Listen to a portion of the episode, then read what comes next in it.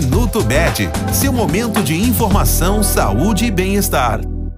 A Semana Nacional de Prevenção do Câncer de Boca é realizada a fim de estimular ações preventivas e campanhas educativas relacionadas ao câncer bucal. O câncer de boca afeta os lábios e o interior da cavidade oral.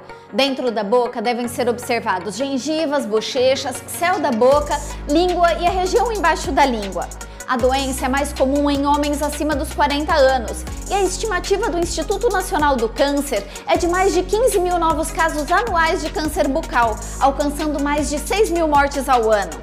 Porém, a boa notícia é que, se diagnosticado no início e tratado da maneira adequada, 80% dos casos desse tipo de câncer têm cura. Este foi o Minuto Med, Medicina Diagnóstica. Responsável técnico, Dr. Aloysio Abud, CRM 31912. Agende seus exames pelo telefone 16 35140700.